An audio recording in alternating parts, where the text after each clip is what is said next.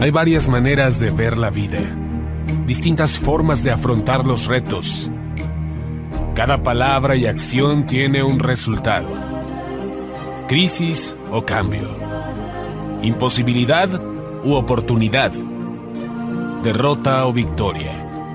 Destino o decisiones. Culpabilidad o responsabilidad. Mentira o verdad. Víctima o vencedor. La diferencia se marca en los pensamientos, las ideas y las acciones. Esto es Mensajes de Victoria con Marco Tulio Carrascosa.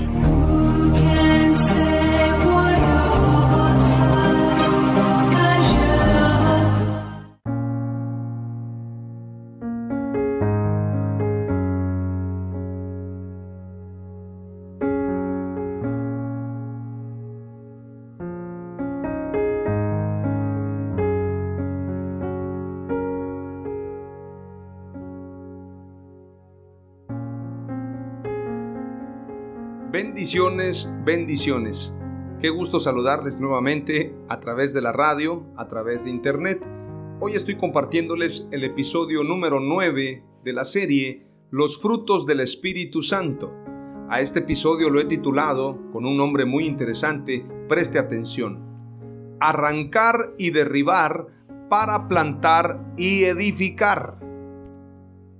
Guárdelo en su corazón arrancar y derribar para plantar y edificar. Así hemos llamado a este episodio número 9 y deseo con todo mi corazón que sea de mucha bendición para ti. Quiero aprovechar el tiempo, voy a compartirte tres palabras clave. Antes vamos a hacer una breve oración y vamos a pedirle al Espíritu Santo que nos dé sabiduría, que nos dé inteligencia, que nos dé revelación, que nos dé desunción para poder compartir este mensaje. Oramos a Dios. Padre amado, te doy gracias en el nombre de Jesús por tu palabra. Gracias por este tiempo. Te ruego, Señor, que bendigas a cada oyente, a cada hombre, a cada mujer que nos escucha a través de la radio, a través de internet, que este mensaje pueda propagarse, que este mensaje pueda difundirse a muchos lugares. Bendice a los líderes de radio, a quienes a través de estos medios de comunicación nos permiten llegar a muchos hogares. En el nombre de Jesús, que los recursos no escaseen y que podamos continuar avanzando. Te pido, Señor amado, que me des sabiduría, que me des inteligencia y que me des revelación de tu palabra. Hoy comparto este mensaje con mucha alegría en el corazón, con mucha convicción, pero sobre todo con mucha fuerza para llevar este mensaje, ya que vamos a hablar de un tema muy importante que es arrancar y derribar todo aquello que no te agrada, Señor, para poder plantar y edificar. En el nombre de Jesús te doy gracias y te ruego, Señor, que uses mis labios. En el nombre de Jesús, amén. Arrancar y derribar es necesario para poder construir y plantar. Debemos derribar los ídolos de nuestra mente y arrancar la cultura del pecado, la cultura de Egipto, todo aquello que nos esclaviza, todo aquello que nos lleva al pasado, todo aquello que nos impide avanzar hacia nuestra tierra prometida. Jeremías capítulo 1, verso 4 en adelante dice, Vino pues palabra de Jehová a mí diciendo, antes que te formase en el vientre te conocí, y antes que nacieses te santifiqué. Te di por profeta a las naciones. Yo dije, Ah, ah, Señor Jehová, he aquí no sé hablar porque soy niño. Y me dijo Jehová, no digas soy un niño, porque a todo lo que te envíe irás tú, y dirás todo lo que te mande.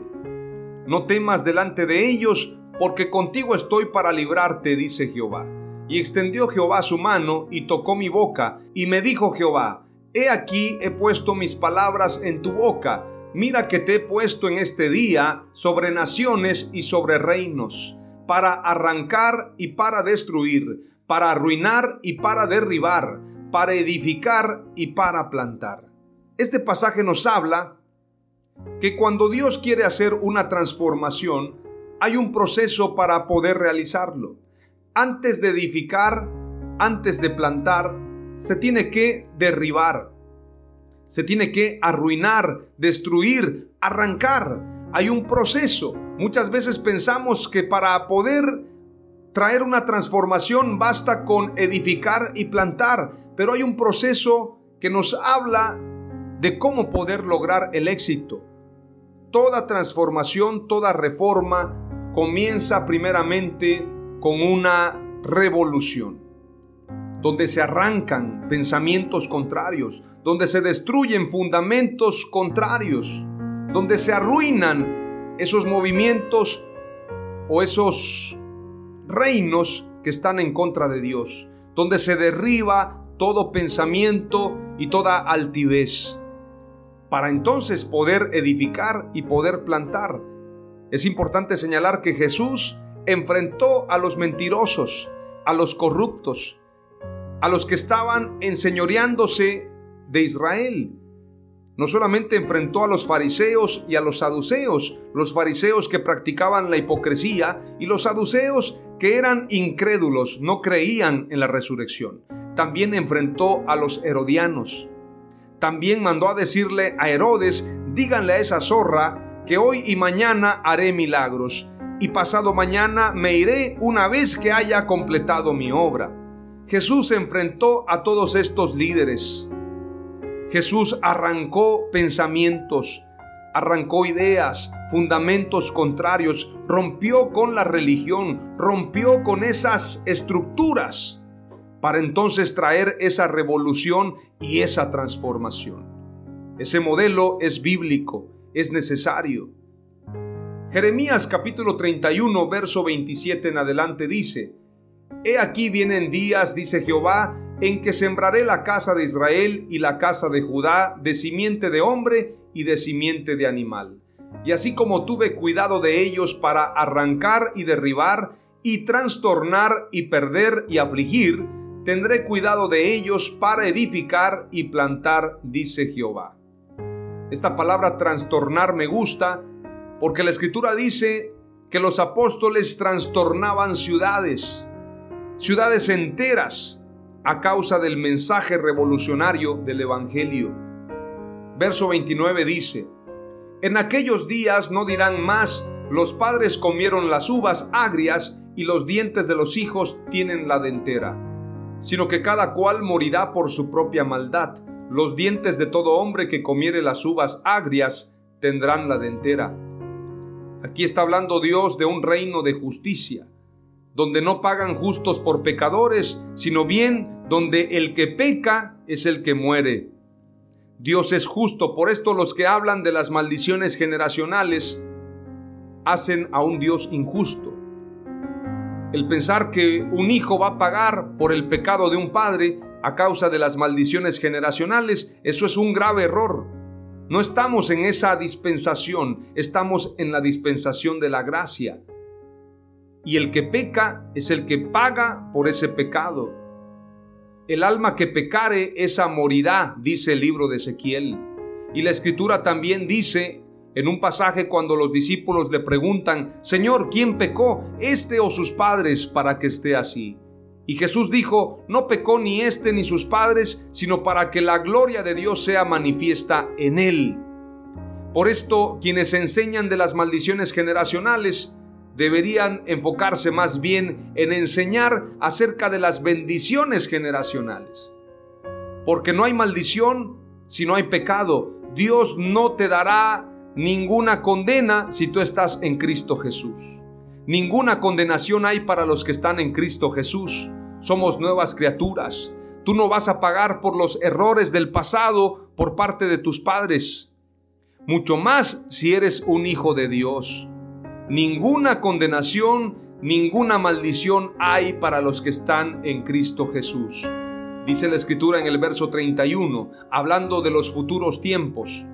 He aquí que vienen días, dice Jehová, en los cuales haré nuevo pacto con la casa de Israel y con la casa de Judá, no como el pacto que hice con sus padres el día que tomé su mano para sacarlos de la tierra de Egipto, porque ellos invalidaron mi pacto, aunque fui yo un marido para ellos, dice Jehová. Pero este es el pacto que haré con la casa de Israel después de aquellos días, dice Jehová. Daré mi ley en su mente y la escribiré en su corazón, y yo seré a ellos por Dios, y ellos me serán por pueblo y no enseñará más ninguno a su prójimo, ni ninguno a su hermano, diciendo, conoce a Jehová, porque todos me conocerán desde el más pequeño de ellos hasta el más grande, dice Jehová, porque perdonaré la maldad de ellos y no me acordaré más de su pecado. Así ha dicho Jehová que da el sol para luz del día, las leyes de la luna y de las estrellas para luz de la noche, que parte el mar y braman sus ondas. Jehová de los ejércitos es su nombre. Si faltaren estas leyes delante de mí, dice Jehová, también la descendencia de Israel faltará para no ser nación delante de mí eternamente. Lo que dice la escritura es que tenemos un Dios que no falla, un Dios que no puede violentar sus propias leyes, violentar su propia palabra. Dios ha dicho y Él cumplirá. Cielo y tierra pasará, pero su palabra no pasará. Él es fiel, Él no es hombre para que mienta, ni hijo de hombre para que se arrepienta. Lo que Dios ha dicho, Él lo hará. Aleluya. Jeremías 18, verso 5 al verso 12 dice, Entonces vino a mí palabra de Jehová diciendo, ¿No podré yo hacer de vosotros como este alfarero, oh casa de Israel? Dice Jehová, he aquí que como el barro en la mano del alfarero, así sois vosotros en mi mano, oh casa de Israel. Hay que traducir este mensaje, hay que trasladarlo a la iglesia. Verso 7. En un instante hablaré contra pueblos y contra reinos, y en un instante hablaré de la gente y del reino para edificar y para plantar. Pero si hiciere lo malo delante de mis ojos, no oyendo mi voz, me arrepentiré del bien que había determinado hacerle. Ahora pues, habla luego a todo hombre de Judá y a los moradores de Jerusalén, diciendo, Así ha dicho Jehová, he aquí que yo dispongo mal contra vosotros y trazo contra vosotros designios. Conviértanse ahora cada uno de su mal camino y mejore sus caminos y sus obras, es decir, sus frutos porque cuando la escritura habla de obras, está hablando de frutos. Cuando la escritura dice, por sus frutos los conoceréis, está hablando por sus obras, por lo que hacemos, no por lo que hablamos necesariamente.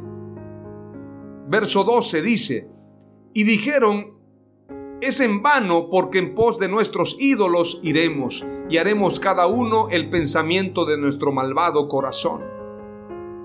Qué tremendo dicen algunos jóvenes. Qué impresionante. Porque a pesar de que la palabra es clara, el pensamiento de nuestro corazón muchas veces es malvado y se aparta en pos de ídolos.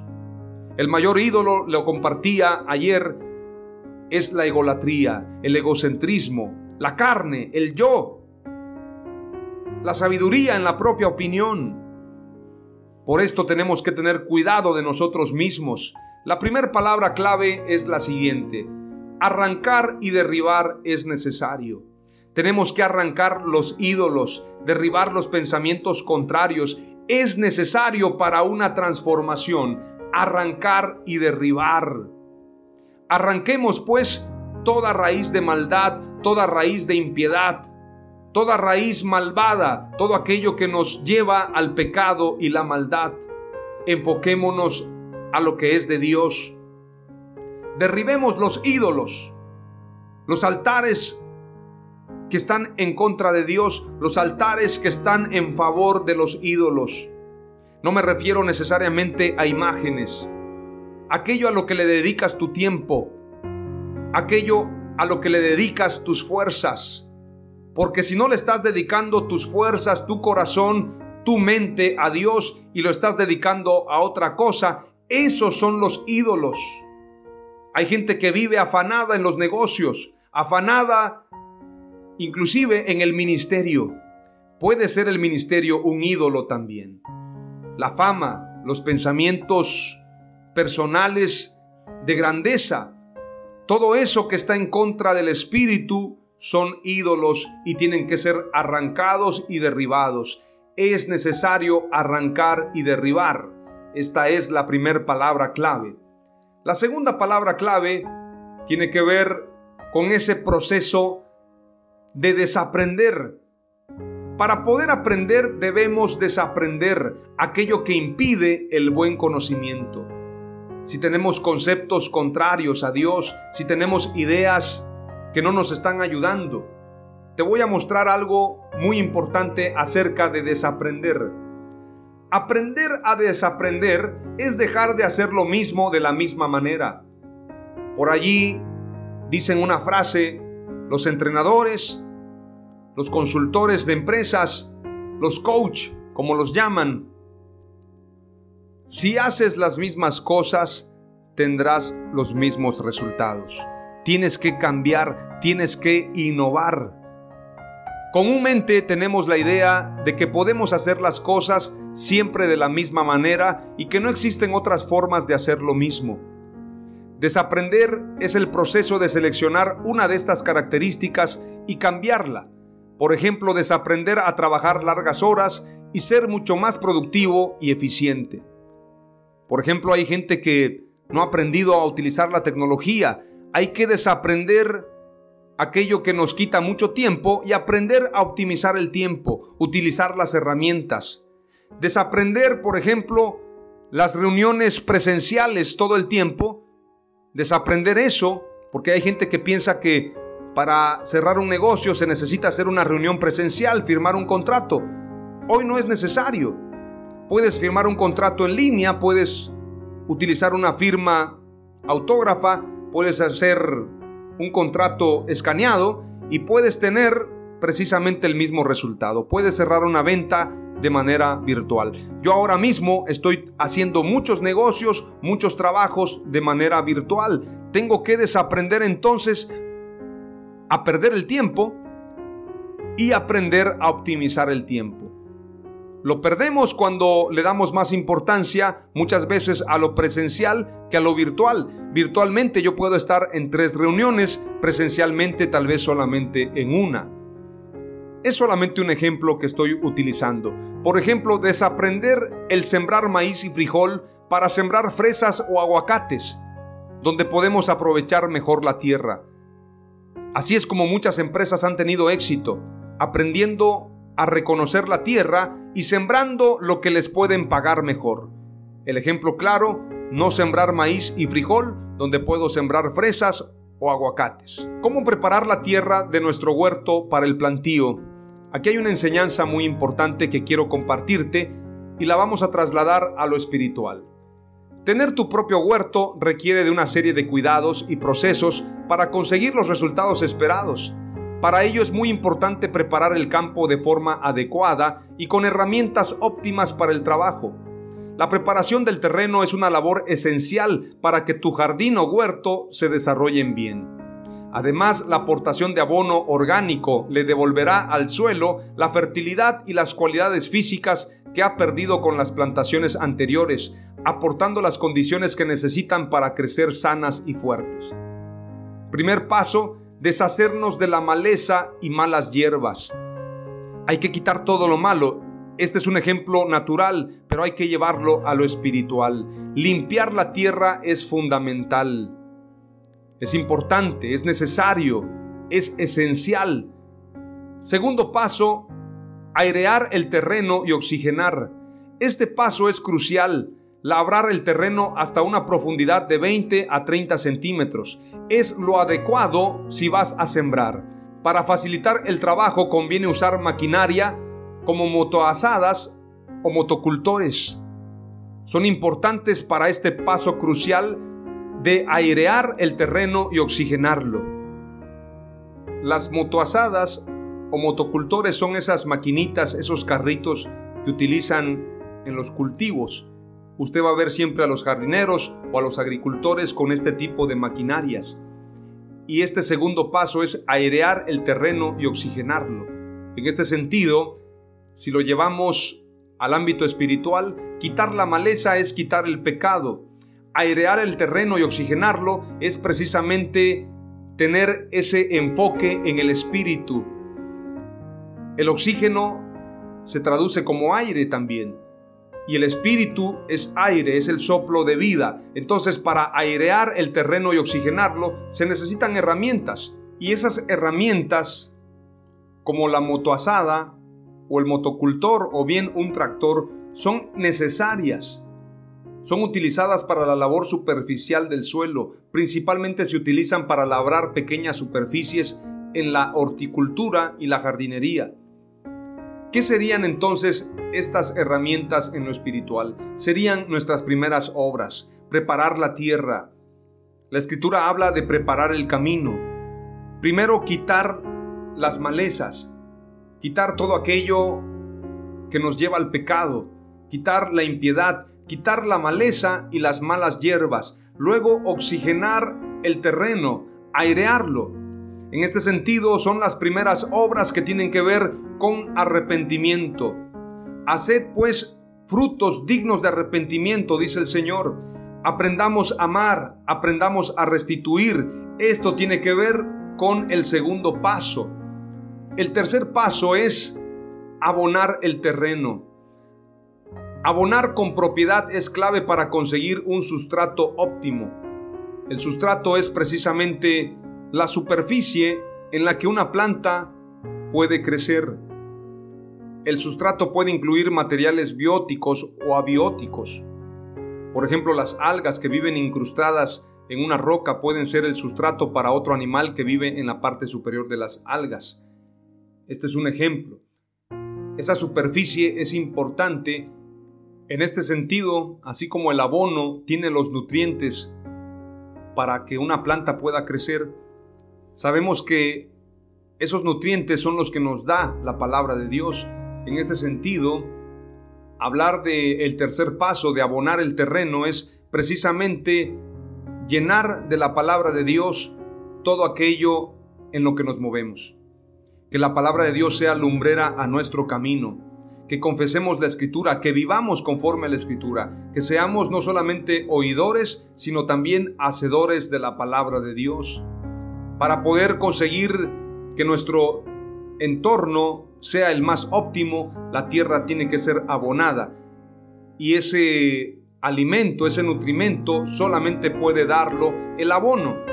Por lo tanto, la palabra de Dios es el alimento para que podamos crecer. En la palabra de Dios están los nutrientes para que tú y yo podamos crecer espiritualmente. El cuarto paso es la siembra. Cuando nosotros hemos abonado la tierra, o más bien hemos permitido que se nos ponga el abono de la palabra de Dios, es entonces cuando Dios siembra en nosotros. Y entonces esto nos va a dar un crecimiento. Dios siembra la semilla y esa semilla hará que tengamos frutos. Por esto son frutos del Espíritu Santo, no son frutos nuestros. Ciertamente Gálatas 5:22 habla de los frutos del Espíritu, pero muchos piensan que son frutos del Espíritu Santo. En Gálatas 5:22 está hablando de la palabra ruach, que significa espíritu. Pero si habláramos de Espíritu Santo, tendríamos que hablar de ruach hakodesh. Por esto yo no me refiero necesariamente a Gálatas 5:22, sino a toda la escritura y tenemos que tener frutos del Espíritu Santo. El cuarto paso es la siembra. Para esto ya la tierra fue preparada, se quitó la maleza, se quitaron las malas hierbas, se preparó el terreno, se oxigenó y también se abonó la tierra. Entonces es cuando se siembra. Entonces es cuando la tierra está lista para ser un campo listo para la siembra y luego la cosecha. Veamos lo que dice la escritura en Marcos capítulo 1, verso 1 en adelante. Principio del Evangelio de Jesucristo, el Hijo de Dios, como está escrito en el profeta Isaías. Yo envío a mi mensajero delante de ti, el cual preparará tu camino. Una voz clama en el desierto, preparen el camino del Señor, enderecen sus sendas. De ese proceso te estaba hablando en lo espiritual. Y en el verso 14 dice, después de que Juan fue encarcelado, Jesús fue a Galilea para proclamar el Evangelio del reino de Dios. Decía, el tiempo se ha cumplido y el reino de Dios se ha acercado. Arrepiéntanse y crean en el Evangelio. Arrepentimiento es tener un cambio de mentalidad. Arrepentimiento es dejar de hacer lo que hacíamos. Arrepentimiento es desaprender para poder aprender. Entonces la segunda palabra clave es la siguiente. Quien no desaprende, no aprende. Quien no se arrepiente, no puede ver el reino de Dios. Por esto el Señor dijo, arrepentíos y creed en el Evangelio. Palabra clave número 3. Edifiquémonos y crezcamos en la verdad y en la roca que es Jesucristo y junto a las aguas vivas que son el Espíritu Santo. Santiago capítulo 1, verso 19 dice, Por eso, amados hermanos míos, todos ustedes deben estar dispuestos a oír, pero ser lentos para hablar y para enojarse. si quieres aprender, aprende a escuchar, porque muchas veces nos airamos. Santiago dice, por eso, amados hermanos míos, todos ustedes deben estar dispuestos a oír, pero ser lentos para hablar y para enojarse. Porque quien se enoja no promueve la justicia de Dios, así que despójense de toda impureza y de tanta maldad, y reciban con mansedumbre la palabra sembrada que tiene el poder de salvarlos. Para poder dar frutos tenemos que despojarnos de toda impureza, de toda maldad, y recibir con mansedumbre la palabra sembrada que tiene el poder de salvarnos. Veamos lo que dice Efesios capítulo 2, verso 20 en adelante. Edificados sobre el fundamento de los apóstoles y profetas, siendo la principal piedra del ángulo Jesucristo mismo, en quien todo el edificio bien coordinado va creciendo para ser un templo santo en el Señor en quien vosotros también sois juntamente edificados para morada de Dios en el Espíritu. Ese edificio va creciendo, ese árbol va creciendo, pero para eso tiene que estar fundamentado en los apóstoles y profetas, siendo la principal piedra del ángulo Jesucristo mismo. Tenemos que fundamentarnos en Jesús. Tenemos que crecer en base a los fundamentos apostólicos y proféticos, pero no los modernos, los que enseñan hoy, sino los de las sagradas escrituras. Quien no se conforma a las sagradas escrituras está envanecido, está ciego. Tenemos que apegarnos a las escrituras. La palabra clave número 3 es la siguiente. Edifiquemos sobre la verdad. Hay gente que piensa que hay muchas verdades. Hay gente que predica que la escatología tiene varias versiones. La palabra de Dios es única es frontal, es directa, es veraz, no tiene variación. Dios habla la verdad. Él es el camino y la verdad y la vida. Nadie viene al Padre sino a través de Jesús. Jesús es el Padre, Jesús es la verdad, Jesús es el camino, Jesús es la vida. Las tres palabras clave que he compartido el día de hoy son arrancar y derribar es necesario, quien no desaprende, no aprende. Edifiquemos sobre la verdad. Oramos a Dios. Padre amado, te doy gracias en el nombre de Jesús por esta palabra.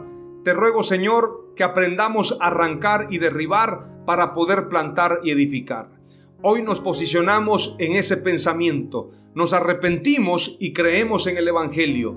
Concédenos éxito, que arranquemos y derribemos todo lo que no te agrade que aprendamos a desaprender para poder aprender y que edifiquemos sobre la verdad, sobre el fundamento de apóstoles y profetas, siendo la principal piedra del ángulo Jesucristo mismo. A ti sea la gloria, a ti sea la honra por los siglos de los siglos. Amén. Aleluya.